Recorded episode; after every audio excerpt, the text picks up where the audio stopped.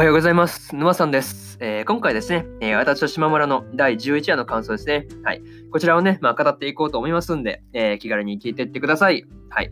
早速ね、えいつも通りあらすじから入っていくんですが、島村と同じクラスにはなったけど、新しい環境は苦手だ。人間関係をうまくこなしている島村ともどこか距離を感じてしまって、教室から逃げ出して体育館の2階にいた。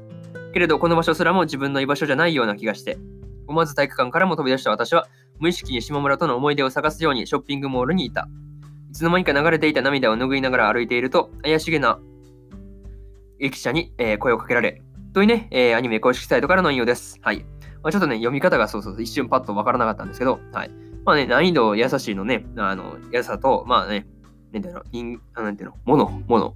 人間を表すときのものですよね。そう。駅舎でいいんかな？に声をかけられるというところですね。はい。まあ、そんなことは置いといて。はい。まあね、うん。そうそうそうそう。まあね、早速感想から入っていくんですが、まず一つ目ですね。えー、逃げないぞというところで、まあね、そう、逃げないぞ。まあね、もう言ってたから、もう分かる人分かるっすよね。はい。まあね、足立がね、まあ、ショッピングモールで、えー、怪しい占い師に、まあ、話しかけられたわけですが、わけですが、まあね、あの度胸があれば解決する問題とかですね、まあ、なかなかそうですね、確信というか的確なことを言ってくるなっていうところですよね。はい。まあね、あの、まあ、占い師できるなっていうところですね。うん。まあね、警警官にはまあ追っかけられてたんですけど、まあ、なかなかいい、なんて言うんだろう、足立足立のね、まあ、なんて言うんだろう、勇気を出すきっかけになったね、ナイスってとこですよね。そう。まあ、なんて言うんだろう、あないなんていうの、本当になんて言うの、占い師変わった人多いよね。そう。前もそう、占い師なんか、なん、なんて名前でしたっけ？ああ、出てこへんね。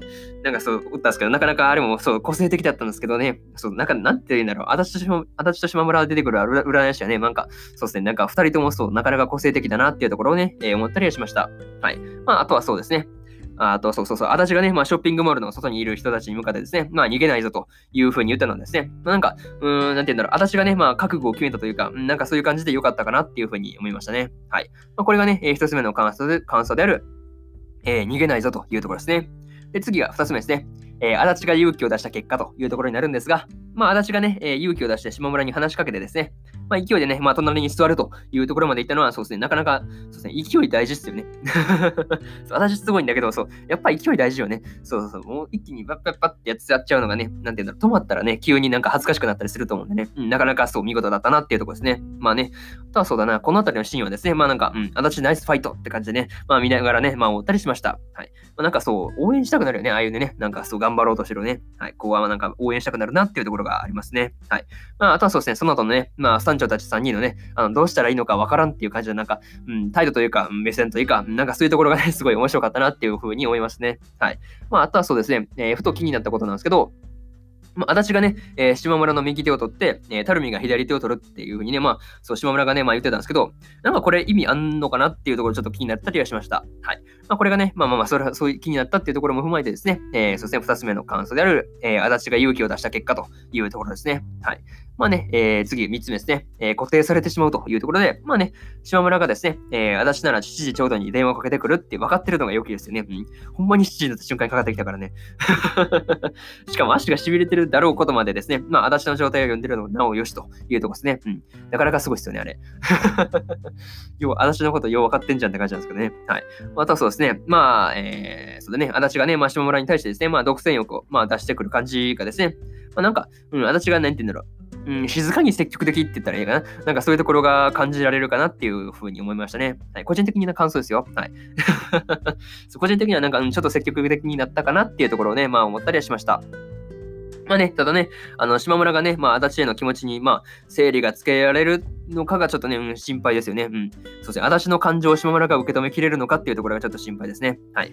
これがね、えー、3つ目の感想である、えー、固定されてしまうというところで、えー、最後にというパートに入っていくんですが、えー、足立がね、体育館であった読書をしている、えー、少女のね、まあ、CV がですね、あの、花沢さんの名には結構驚いたんですけど、まあね、あと、そうですね、足立とタラミが、うん、接触してたんですけど、まあ、あとそうですね、何事もなかったのは、まあ、ちょっと意外だったなっていうところなんですけど、でも、よくよく考えれば、まあ、二人ともね、まあ、接点があるのは島村だけですからね、うん。直接の、なんて言うんだろう、なんて言うんだろう、接点が何もないっていうので、ね、まあ、確かに、ああ、すれ違いはするかなっていうところですね。はい。まあ、そういうところを、まあ、思ったりはしました。はい。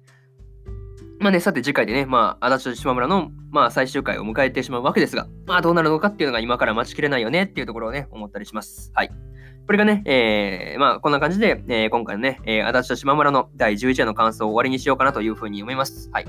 まあね、第1話から第10話の感想ですね、えー、過去の放送でも語っておりますんで、えー、よかったらね、そちらの方も合わせて聞いてください。はい。で、そうですね。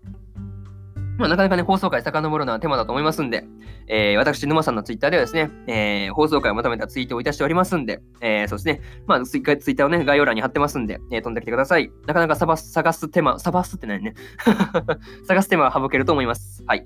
まあ、あとはそうですね、えー、今日は他にも2本更新しておりまして、押しこぼれフルーツタルトの第11話の感想と、えー、神たちに拾われた男の第12話の感想ですね。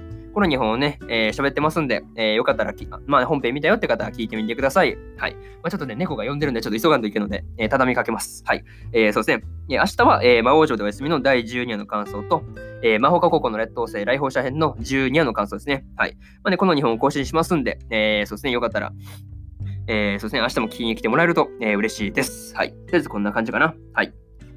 でおります。はい。ですね。まあね、今日はまあクリスマスというところで、まあ皆さんね、家族とか恋人とかと暮らす、まあ暮らすっていうかね、暮らすっていうか、普段から、普段からまあ暮らしてる人おると思うんですけど、はい。まあね、うん、それぞれ、まあ有意義な時間、有意義というか、うん、充実したね、まあクリスマスにしましょう。はい。まあね、えー、メリークリスマスというところで終わります。えー、以上、えー、沼さんでした。えー、次回の放送でお会いしましょう。バイバイ。